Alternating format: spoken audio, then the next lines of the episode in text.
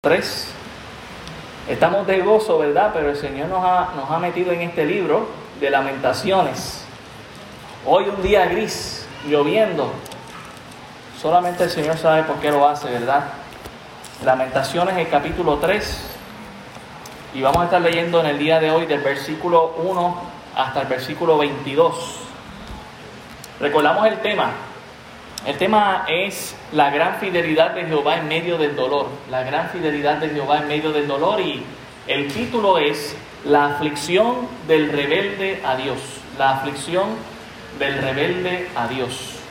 Eh, si pueden estar conmigo de pie, haremos la lectura de manera antifonal, Lamentaciones 3, del verso 1 al verso 22, verso 1 al verso 22. Lamentaciones capítulo 3, yo leo el 1, ustedes el 2 y nos unimos en el 22. Dice la palabra del Señor, yo soy el hombre que ha visto aflicción bajo el látigo de su enojo.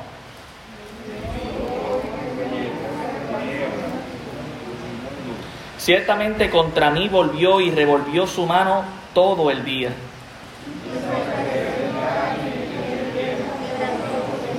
Edificó baluarte contra mí y me rodeó de amargura y de trabajo.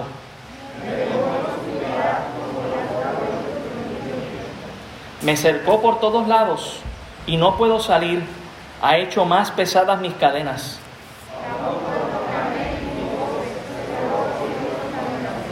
Cercó mis caminos con piedra labrada, torció mis senderos.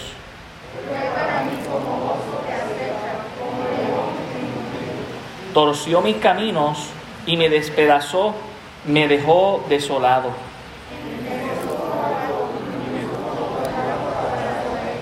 Hizo entrar en mis entrañas las saetas de su aljaba.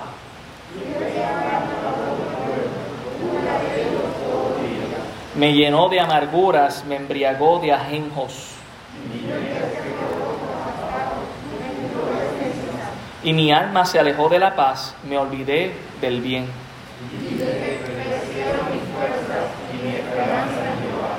Acuérdate de mi aflicción y de mi abatimiento, del ajenjo y de la hiel.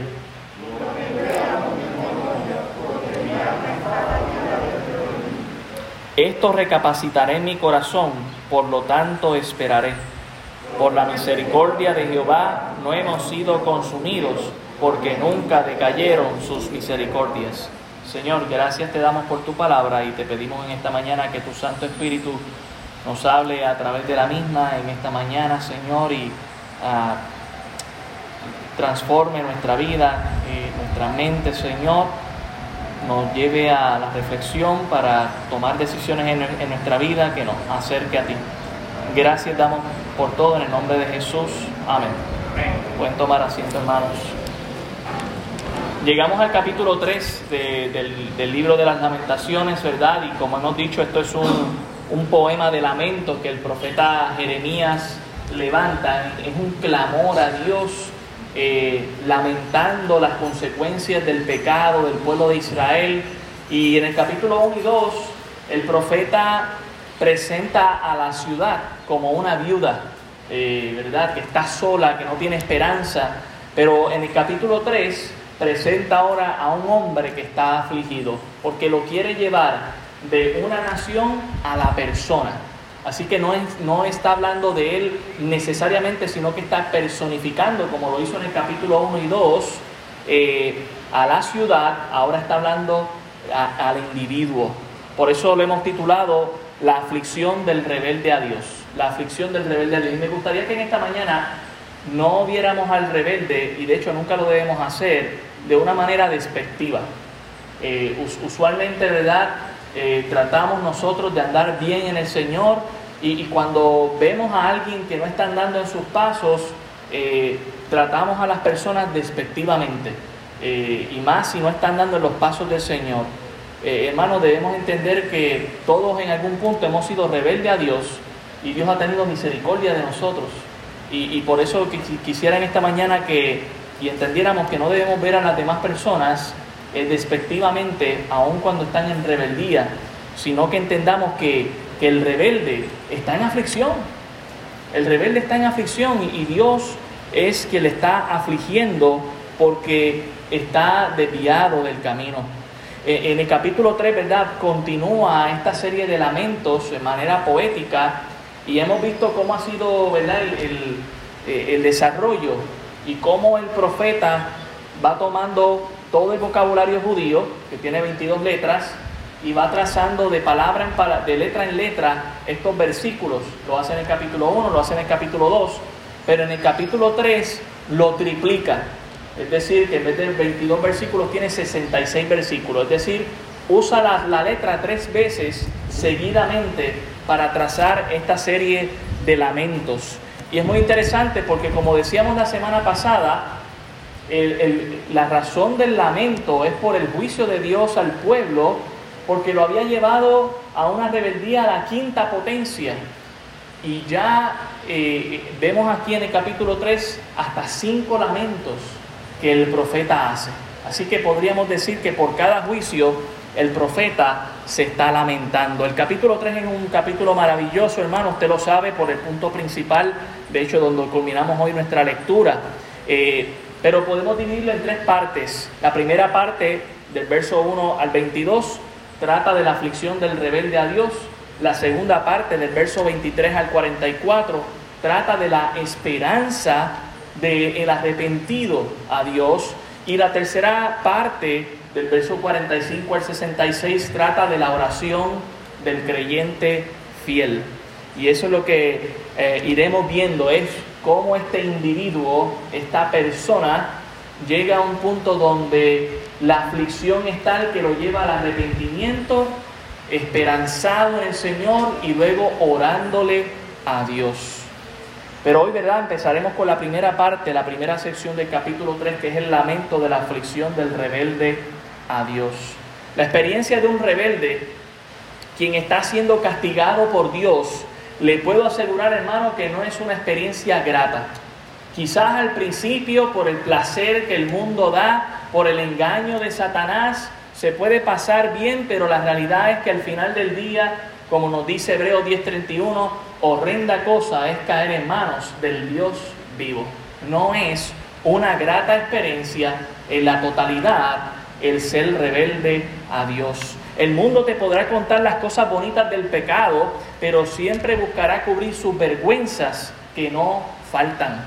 Y es triste saber que muchos se lamentan en secreto porque solo quieren aparentar la felicidad que no tienen con su pecado.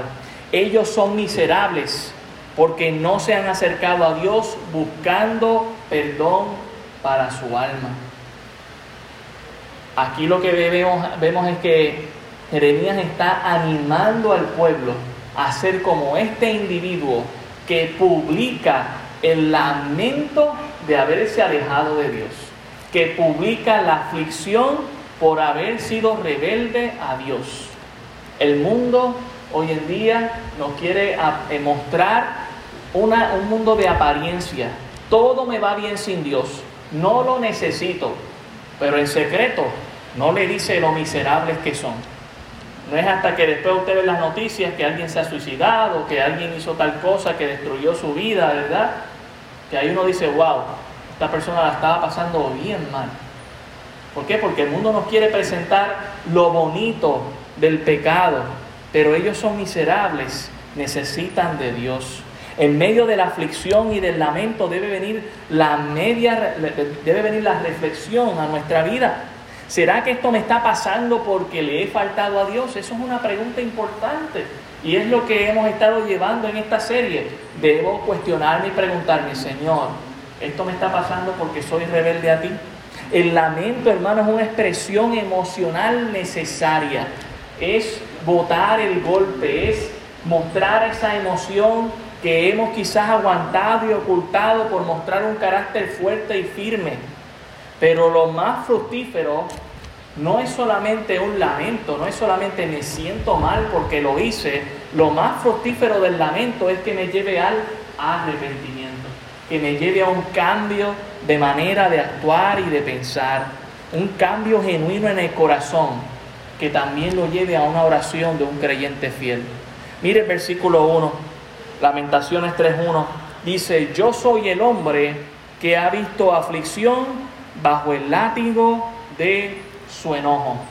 Recuerde que en el capítulo 1 el profeta habla como si fuera una viuda, porque está simbolizando a la nación, al país de Israel, ¿verdad? Una viuda que está sola y que está sin esperanza y que lo ha perdido todo. Pero ahora en el capítulo 3 quiere ir al, al individuo. Somos esa persona que si nos hemos rebelado contra Dios, Dios en su justicia castiga el pecado y nos da bajo el látigo. Dios corrige al rebelde con látigo y el rebelde se queja por el enojo de Dios. Pero noten, Dios no está usando una espada para matar al rebelde, está usando el látigo. Y el látigo, hermano, es verdad que lastima y causa heridas, pero no mata. Lo que hace es que disciplina. ¿Y sabe qué? Usted y yo somos pueblo de Dios y Dios, cuando andamos en rebeldía, no es que nos mata, pero nos disciplina. Si nosotros vamos a Hebreos el capítulo 12, puede dejar su marcador ahí en Lamentaciones. Hebreos capítulo 12. Hebreos el capítulo 12, versículo 5.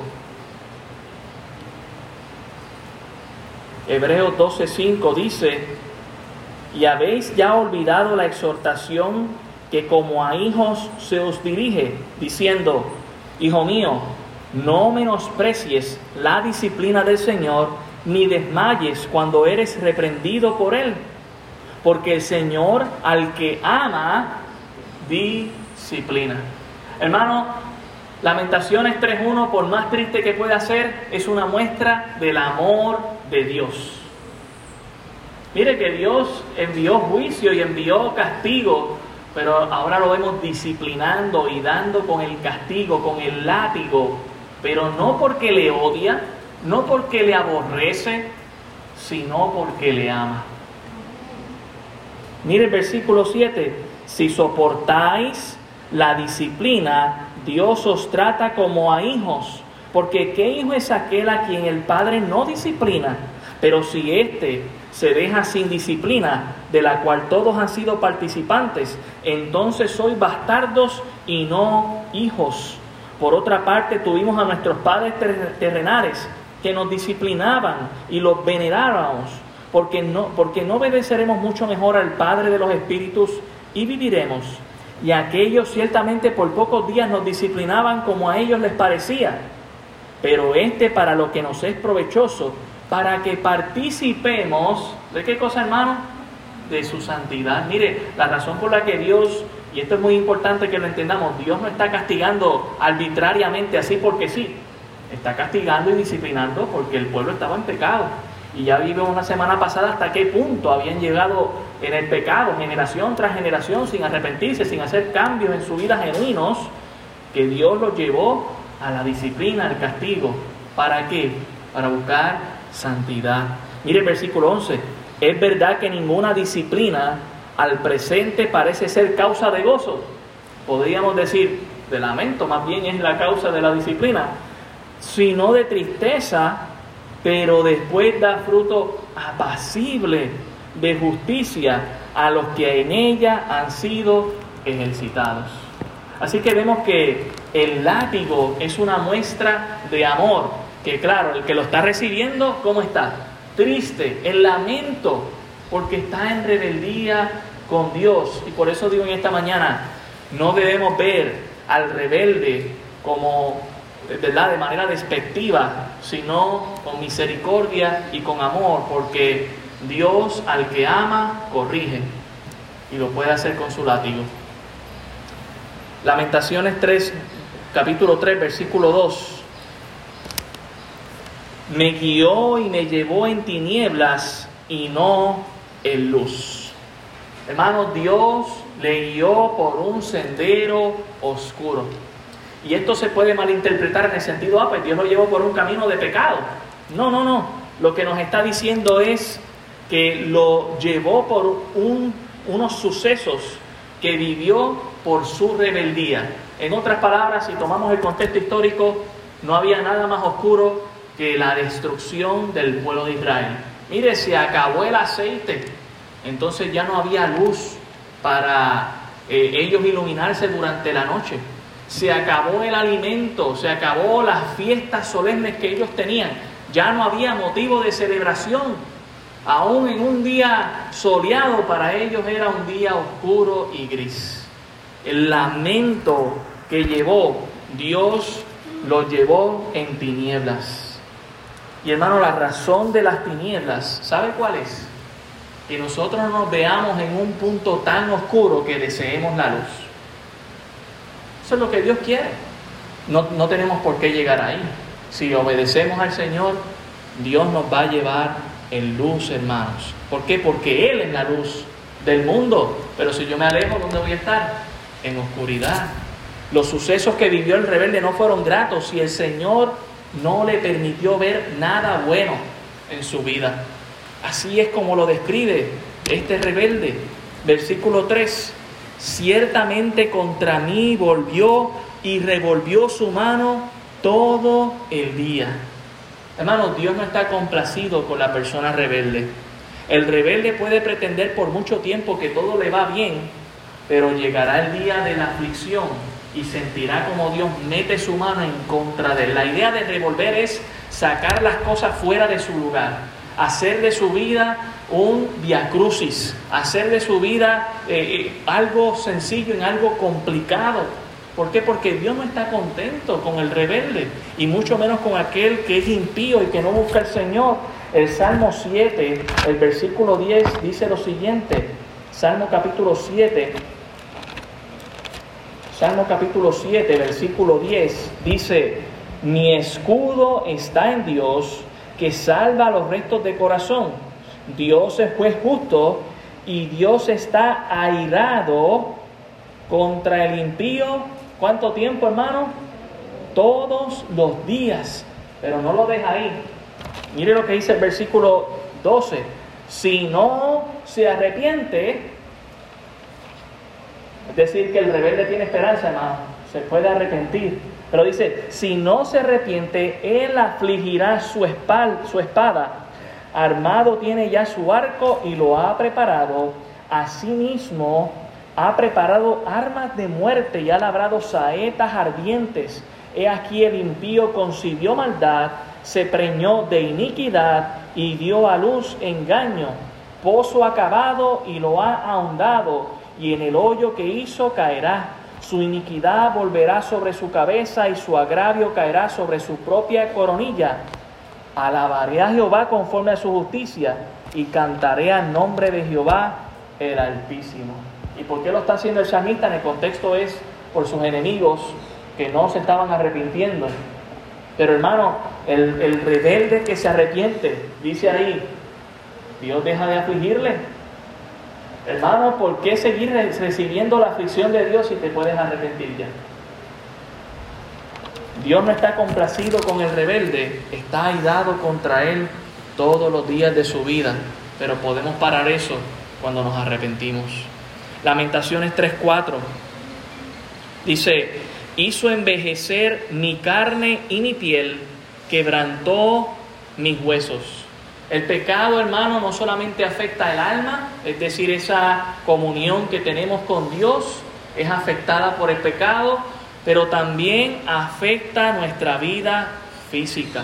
También lo hace mentalmente. Leíamos en el, en el capítulo pasado que aún hasta las imaginaciones de la mente serían afectadas al punto de que si caía una hoja ellos pensaban que era una flecha volando contra ellos una bala perdida, podríamos decir, que cayera en, nosotros a ese punto, pero aquí verdad está hablando del aspecto físico. Hermano, eh, la realidad del pecado es que pasa factura en nuestro cuerpo, eh, el, cual debería ser el templo del Espíritu Santo, según Primera de Corintios 6. Somos templo del Espíritu Santo y debemos cuidar y guardar de nuestro cuerpo, ¿verdad? Pero el pecado, hermano, envejece. Y esa es la realidad que todos vivimos. Digo, eh, Salomón allá en Eclesiastés 12 lo describe muy bonito, ¿verdad? cómo es ese proceso de envejecimiento a causa del pecado original, ¿verdad? Pero eh, cuando uno sigue en una vida de pecado, el envejecimiento se acelera más, eh, y no solamente por el pecado original. un testimonio de, de David en el Salmo 32. Salmo 32, versículo 3, lo dice de esta manera. Salmo 32, 3 dice, mientras callé, se envejecieron mis huesos en mi gemir todo el día. Gemir, ¿verdad? Una palabra que podríamos traducir de, lamento también. Porque de día y de noche se agravó sobre mí tu mano y se volvió mi verdor, es decir, mis momentos eh, mejores en sequedades de verano. Aún mi mejor momento se volvió en un momento de sequía. Pero mire lo que dice el versículo 5, mi pecado te declaré y no encubrí mi iniquidad. Dije, confesaré mis transgresiones o mis faltas a Dios, a Jehová, y tú perdonaste la maldad de mi pecado. ¿Sabe qué quiere Dios, hermanos? Que dejemos de envejecer por ser rebeldes. Vamos a envejecer como quiera, pero mire, no hay rostro más bonito de aquel que le sirve a Dios y Dios le conserva y Dios le guarda. ¿Por qué, eh, ¿por qué arruinar nuestra vida física por el pecado?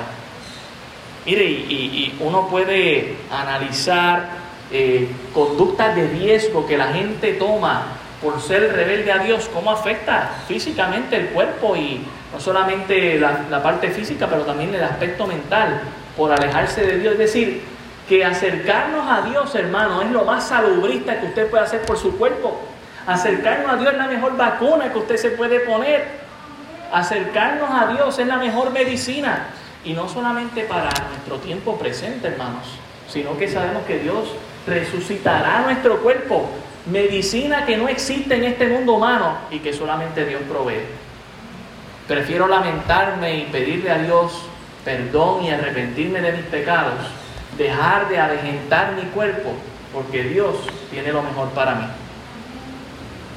Lamentaciones 3:5 edificó baluartes contra mí y me rodeó de amargura y de trabajo.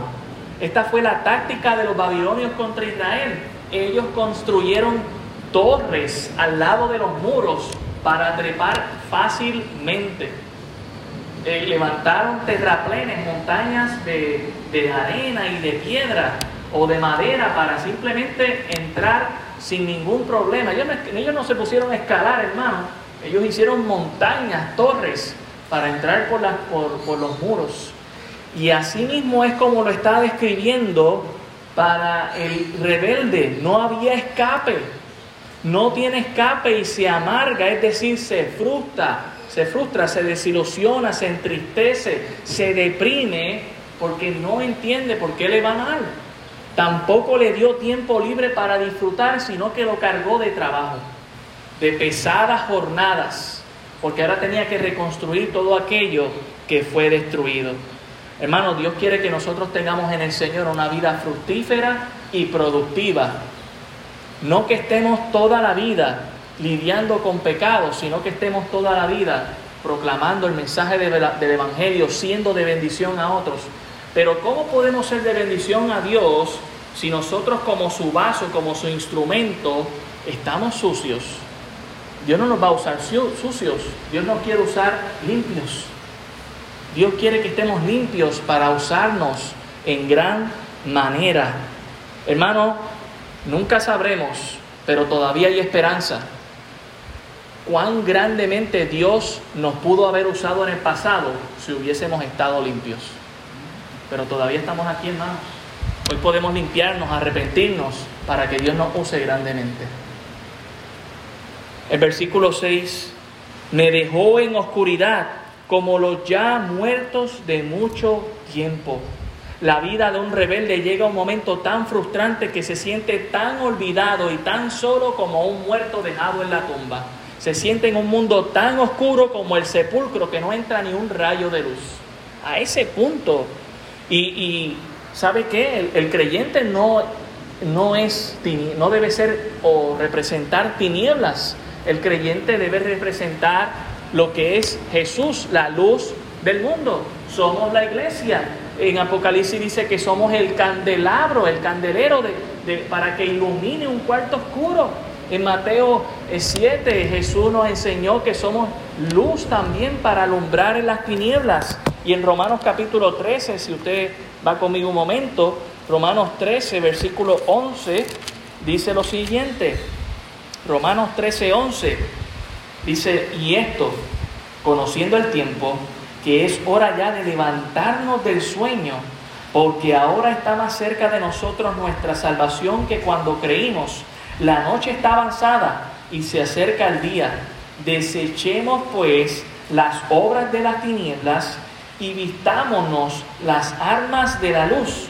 Andemos como de día, honestamente, no en glotonerías y borracheras, no en lujurias y lascivias, no en contiendas y envidias, sino vestidos del Señor Jesucristo y no proveáis para los deseos de la carne. ¿Y sabe a quién el apóstol Pablo le dice eso? A creyentes que estaban lidiando en algún punto en, rebeldía contra el Señor. Hermanos, Dios quiere que desechemos las tinieblas de nuestra vida y nos vistamos de las armas de luz. Que demos testimonio. Mire, Cristo viene pronto. ¿Usted lo cree? Yo lo creo, hermano. Y si no estamos siendo luz, no estamos cumpliendo con el propósito de Dios aquí en la tierra. No hemos sido salvados y redimidos por el Señor simplemente para tener vida eterna con Él hemos sido también salvados y redimidos para que nosotros seamos luz a otros y vengan a Cristo. Usted llegó al, Señor porque alguien le habló de Cristo. Y hay más gente allá afuera que está esperando que usted le hable de Cristo para que ellos vengan al Señor. Pero si no somos luz y somos tinieblas y estamos toda la vida lamentándonos y afligiéndonos por el pecado en nuestra vida, estamos cumpliendo el propósito del Señor. Dios no quiere una iglesia en lamento por su pecado. Dios quiere una iglesia arrepentida que salga y lleve el mensaje del Evangelio. Amén. Verso 7. Lamentaciones 3:7. Me cercó por todos lados y no puedo salir. Ha hecho más pesadas mis cadenas. Para el rebelde Dios le será una carga pesada porque va en contra suya. ¿Y quién puede contra Dios, hermano? Nadie puede contra Dios. Nadie puede contra Él. Las cadenas pesadas implican las consecuencias del pecado, que cada vez se hacen más pesados, que cada vez se incrustan más en nuestra vida eh, eh, eh, cuando realmente lo que Dios quiere es que estemos llenos de su palabra, es que estemos llenos de su presencia. Dios nos ha dado el consolador, el Espíritu Santo. Y note, aunque ya hemos sido bautizados en Él una vez creímos, Dios nos anima a que seamos llenos del Espíritu Santo. ¿Cuándo fue la última vez que usted trató y buscó la llenura del Espíritu Santo? Porque eso no es algo que pasa por accidente, ¿sabe? Eso es algo que hay que buscar y que se puede lograr en el Señor para ser de bendición, para ser luz. Dios quiere que estemos llenos de Él. Pero mire cómo se encuentra el rebelde, se encuentra acorralado por Dios, y no para llenarlo de su presencia, sino para castigarlo, para disciplinarlo, para hacerlo, hacerlo sentirse esclavo, pero del pecado. Las cadenas pesadas implican las consecuencias del pecado que cada vez son peores. Pero ¿qué dice Jesús a sus discípulos en Mateo 11, 28? Mateo 11, 28, note lo que dice el Señor Jesucristo a sus discípulos. Mateo 11, 28, venid a mí todos los que estáis trabajados y cargados, y yo os haré descansar. Llevad mi yugo sobre vosotros y aprended de mí, que soy manso y humilde de corazón, y hallaréis descanso para vuestras almas, porque mi yugo es fácil y ligera mi carga. ¿Sabe qué pesa más en nuestra vida? No es Dios, es el pecado.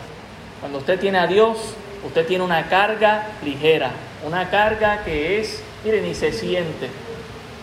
¿Por qué? Porque usted ama a Dios, usted cumple sus mandamientos, usted quiere esa bendición de Dios sobre su vida, pero mire, cuando no es así, andamos con cadenas pesadas por las consecuencias del pecado. ¿Por qué vivir una vida así, hermanos? Lamentaciones 3.8 dice, aun cuando clamé y di voces, cerró los oídos a mi oración. ¿Cuál es la experiencia del rebelde a Dios? Perdió la comunión con Dios aún en el aspecto, uno de los aspectos, una de las bases más importantes del creyente, lo que nos mantiene unido a Dios, la oración. Lo que nos mantiene en comunicación con Dios, lo que hacemos cada jueves específicamente, clamar los unos por los otros a Dios. Aun cuando usted está en su casa clamando a Dios, dice, el, eh, ¿verdad? Aquí el rebelde, yo clamé, di voces, levanté mi voz y aún así mi experiencia aquí en este texto es que Dios cerró los oídos a su oración. Hermano, la realidad es que Jeremías mismo dice en, el capítulo 3, 33, en el versículo 3 dice, clama a mí y yo te responderé y te enseñaré cosas grandes y ocultas que tú no conoces. Pero ¿sabes a quién Dios no escucha, hermano? Aquel que permanece rebelde. En Juan el capítulo 9, el versículo 31 dice, Juan 9, 31 dice, y sabemos que Dios no oye a los pecadores. Dios no oye a los pecadores, pero si alguno es temeroso de Dios y hace su voluntad, a ese oye. ¿Le escuchó Dios al rebelde? No. Pero cuando se arrepintió, vamos a ver que más adelante sí. No podemos pretender que Dios esté escuchando nuestras oraciones, hermanos, si permanecemos en rebeldía. Tengo que arrepentirme a Dios. Y qué bueno, hermano, que, que eh, este individuo, este rebelde, ¿verdad? Nos comparte eso. El mundo no te lo dice. El mundo no te dice, mire, yo he tratado de clamar a Dios y, yo... No, no, ellos están tratando de en sus propias fuerzas hacer lo que pueden, hasta que ya no pueden más, hasta que se les acaban los recursos. Pero usted y yo sabemos que no podemos hacer nada sin Dios. Usted y yo, si no estamos amarrados a la vid, que es nuestro Señor Jesucristo, nada podemos hacer. Pero con Él todo. Lamentaciones 3.9 dice, cercó mis caminos con piedra labrada, torció mis senderos. El rebelde no encontrará camino fácil, sino uno lleno de piedras y torcido. Y no torcido para que peque. Note que el torcer aquí no es para hacerlo pecar. Dios no tienta a nadie ni hace pecar a nadie. Pero cuando no nos presenta un camino claro es porque nosotros mismos no hemos querido, no hemos querido andar por su camino, que es un camino recto. Todos los caminos del rebelde le son buenos en su corazón, pero sabemos como dice el proverbio, su fin es camino de muerte porque solo hay un camino con derecho a la vida eterna y se llama Cristo. Y fuera de él, ni a diestra ni a siniestra se puede encontrar ese camino. Dios se los torció al rebelde. Verso 10 y 11 dice, fue para mí como oso que acecha, como león en escondrijos. Torció mis caminos, me despedazó, me dejó desolado. ¿Cuál es la experiencia del rebelde aquí? Dios le estaba buscando, pero no para bendecirlo, sino para devorarlo. Hermano, ¿puede creer que el mismo Dios que nos bendice grandemente nos puede devorar si andamos en rebeldía? Es la experiencia del rebelde aquí. Se sentía acorralado por Dios, se sentía perseguido por Dios. Hermano, queremos lo mismo, pero para que sea para bendición, ¿sí o no? Pero si andamos en rebeldía no podemos pretender que Dios nos busque para bendición. Dice aquí que Dios le buscó para devorarle, para torcer sus caminos. Dice, me despedazó y me dejó desolado. Verso 12 y 13 dice, entesó su arco y me puso como blanco para la saeta.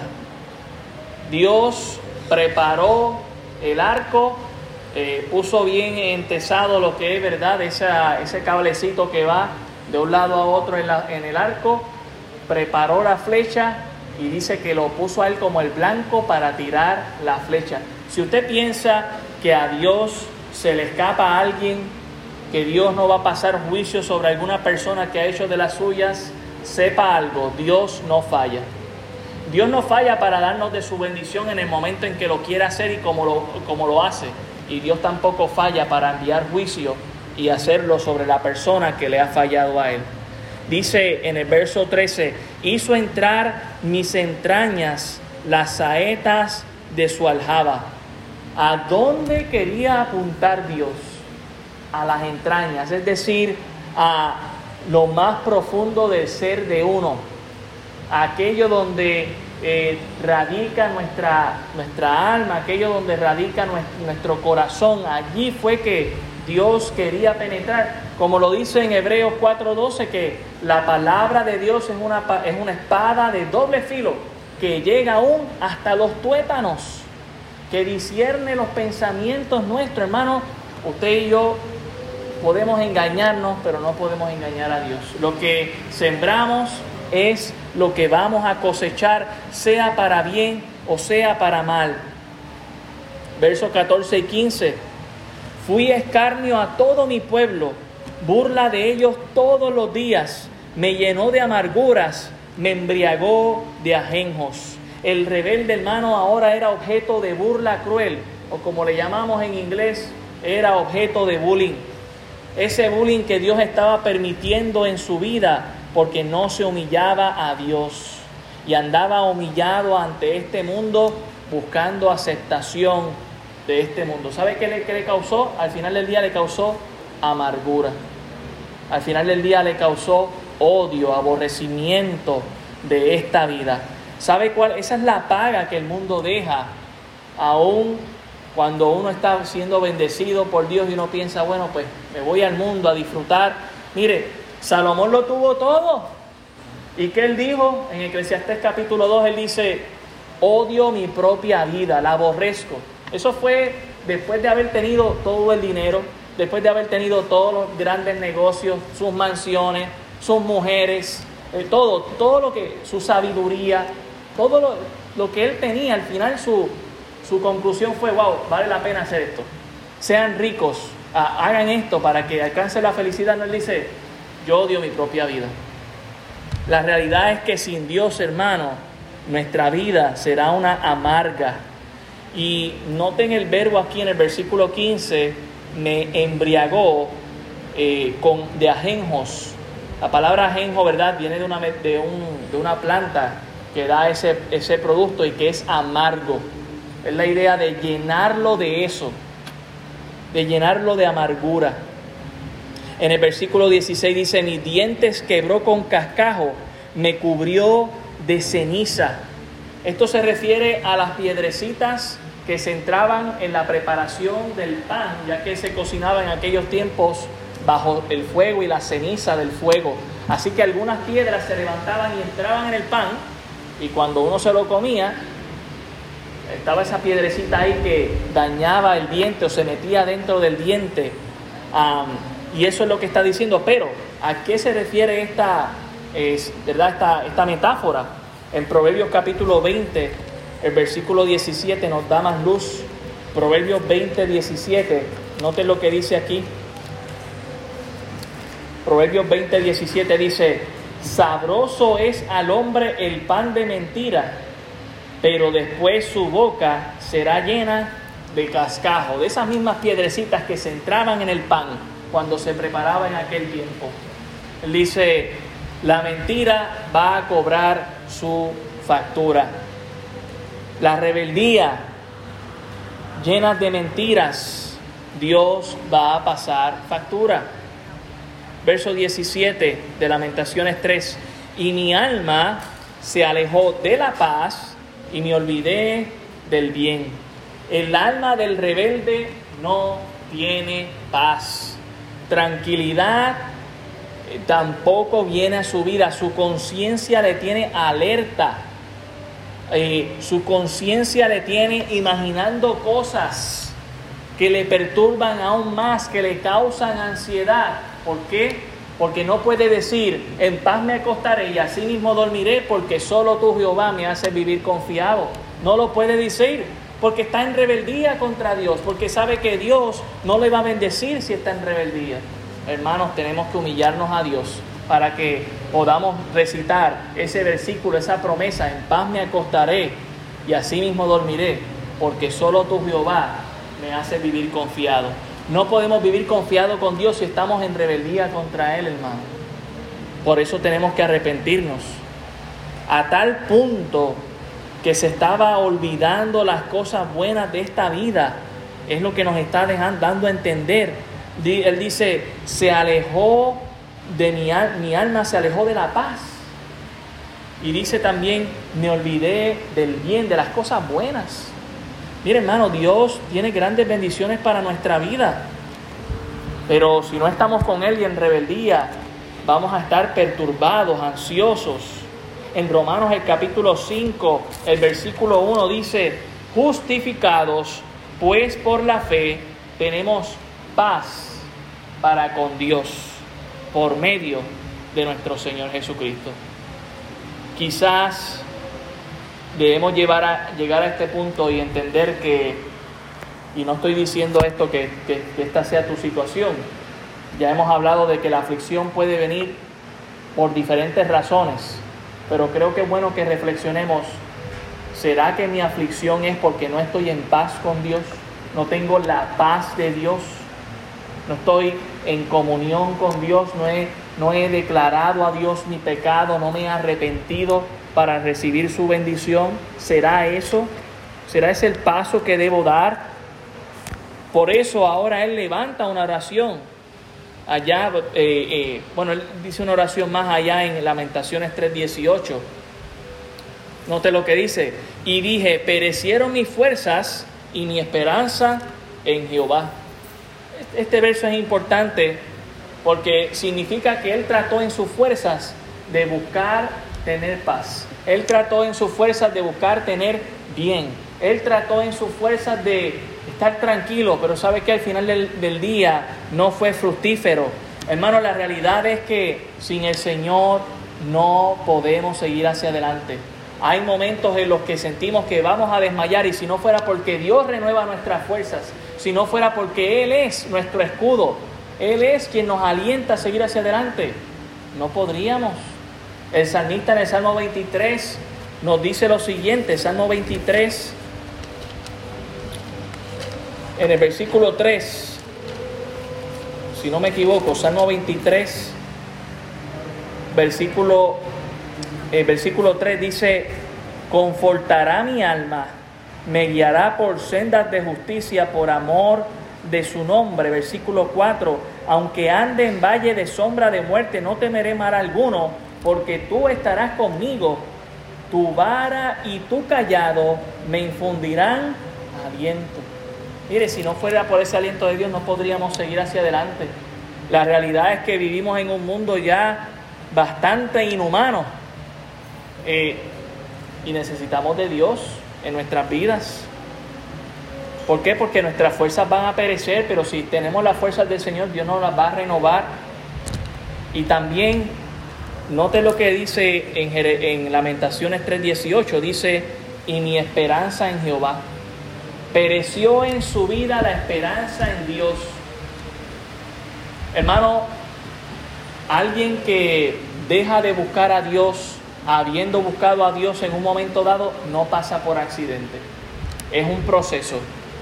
Primero está bien con Dios, luego deja de estar bien lo va abandonando, se va rebelando contra Dios a tal punto que perece su esperanza en Dios. Eso no significa que Dios no está ahí, hermanos. Eso no significa que Dios no existe, sino que para esta persona ha llegado a ese punto en su rebeldía que ya no reconoce que Dios le puede sacar al punto en el que ha llegado. Ah, dicen esta expresión, de esta ni Dios me libra. Pero sabemos que a aquellos que hemos confiado en el Señor, que hay imposible para Dios, hermanos? Dios nos saca aún del hoyo más profundo y nos transforma y nos pone sobre la piedra que es Cristo. En el versículo 19, ahora el rebelde se arrepiente. Acuérdate de mi aflicción y de mi abatimiento, del ajenjo y de la yelma. Hace la misma expresión que el ladrón al lado de Jesús en la cruz del Calvario cuando le dijo, acuérdate de mí cuando vengas en tu reino. En otras palabras, humillándose ante Dios, reconociendo que Él es el único que le puede dar esperanza a esta vida, que le puede dar propósito en esta vida. Acuérdate de mi aflicción. Solo una cosa le queda al rebelde, arrepentirse como el ladrón en la cruz al lado de Jesús, que le dijo, acuérdate de mí cuando vengas en tu reino. Versículo 20, lo tendré aún en memoria, porque mi alma está abatida dentro de mí. ¿Sabe qué aprendió el rebelde? No solamente aprendió la lección, pero ahora iba a ser algo que iba a recordar. Hermano, mire, todos hemos fallado y probablemente has experimentado lo que es estar bajo el látigo de la aflicción que Dios puede causar a nuestra vida por estar en rebeldía. Y quizás ya hoy estás bien. Recuerda eso. Tenlo en memoria. ¿Para qué, hermano? Para que no volvamos a caer. Para que no volvamos a otra vez a la aflicción que Dios puede causar en nuestras vidas. La disciplina nos lleva a recordar nuestros errores para no volverlos a cometer. Esa es la idea.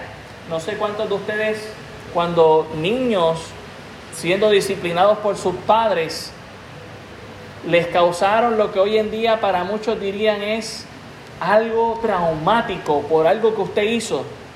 Y fue un trauma tan y tan positivo que usted no lo volvió a hacer, porque lo recordó.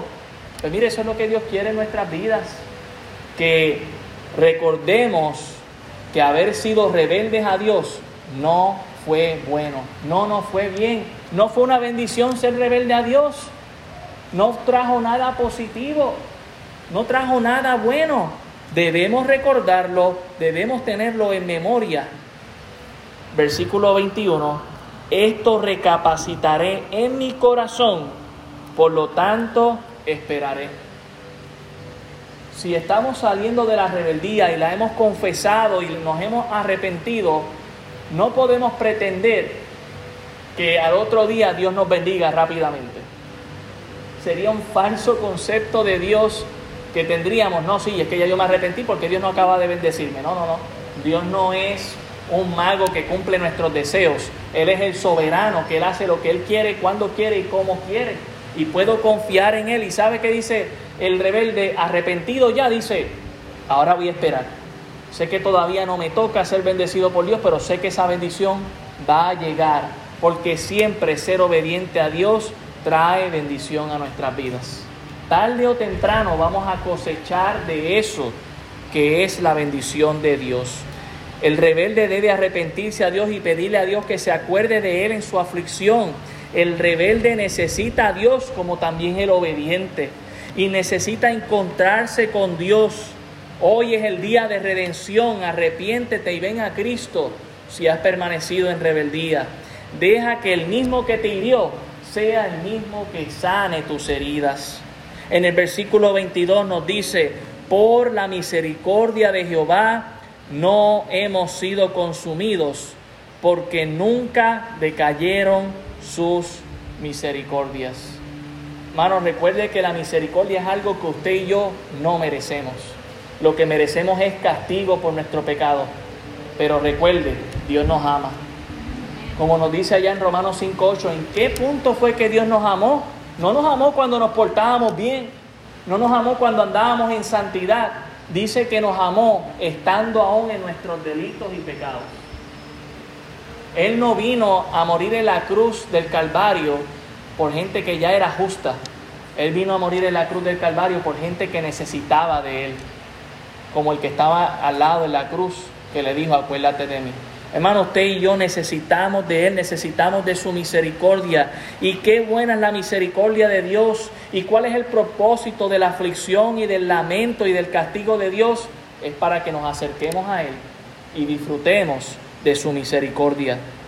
Porque nos dice aquí que por esa misericordia es que aún usted y yo no hemos sido consumidos.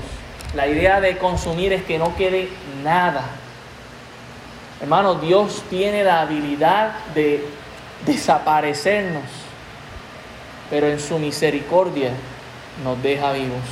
En su misericordia nos quiere transformar. Dice que sus misericordias nunca decayeron. Todavía, si permanecemos en rebeldía, todavía hay esperanza. Mientras estemos aquí en vida, ¿verdad? Todavía nos podemos arrepentir, pero tenemos que tomar una decisión ya si, Dios nos ha traído a este libro para meditar en ello, es porque nosotros como iglesia y como individuos, algo, algo tenemos que arreglar con el Señor y disfrutar de su misericordia, de su gracia, para tener sus bendiciones y promesas. Pero si yo permanezco en la rebeldía, aún después de que Dios me ha mostrado su misericordia, no puedo pretender salir de la aflicción de repente. No, hermano, debo recapacitar y debo disfrutar de esa misericordia que hoy Dios me ofrece. Como nos dice el verso 23, nuevas son cada mañana. ¿Y qué es lo que es nuevo cada mañana? Versículo 22 es el contexto, es la misericordia de Dios. No debo tener este concepto errado bueno, Dios es misericordioso conmigo, voy a seguir pecando. No, no, no. Estoy, he, fallado a Dios y debo de arrepentirme y aprovechar de esa misericordia de Dios. Pero no es que por su misericordia yo viva una vida en pecado. Hermano, sería engañarnos a nosotros mismos, sería volver a la verdad, este círculo de aflicción y de castigo. Salgamos de eso ya y vivamos en la abundancia de Dios, vivamos en la prosperidad de Dios. Dios quiere que seamos prosperados, pero ¿sabe qué? Siéndole fiel a Él. Nuevas son cada mañana, grande es tu fidelidad. Dios lo prometió, su misericordia es desde la eternidad hasta la eternidad. Vamos a sacar provecho de ello. Seamos ese rebelde arrepentido que dice, basta ya, sé que debo tomar una decisión ya no quiero vivir más en esta aflicción. Señor, perdóname, cambia mi vida. No me, no me, ha ido bien alejándome de ti. ¿Le fue bien al hijo pródigo cuando se alejó de su padre? Quizás por un tiempo. Pero luego dice que estaba pasando hambre, que estaba trabajando en un trabajo inhumano, deseando la comida de los cerdos, y en ese punto tuvo que recapacitar. Si te encuentras en ese punto, hay misericordia para ti. Puedes levantarte como el hijo pródigo y decir, Señor, perdóname porque he pecado contra ti. Oremos. Señor, gracias damos por tu palabra. Ella es viva y eficaz. Gracias por tu amor, por tu misericordia, que es nueva cada mañana, y por tu fidelidad, que es grande. Nos amas, Señor. Por eso nos disciplinas. Por eso afliges al que se revela contra ti para que veamos tu amor, Señor, y nos acerquemos a ti y podamos disfrutar de tus bendiciones y promesas arrepentidos. Ayúdanos, Señor, como iglesia y como individuos a arrepentirnos de nuestros pecados, a cambiar nuestras actitudes, Señor, no en nuestras propias fuerzas, sino que tu Espíritu Santo, Señor, sea quien nos transforme. Que tu Espíritu Santo, Señor, sea quien nos redarguya, quien nos corrija, quien nos instruya, Señor, hacer aquello que es correcto para disfrutar de tus bendiciones y promesas. Ayúdanos, Señor, te lo rogamos. En el nombre de Jesús. Amén.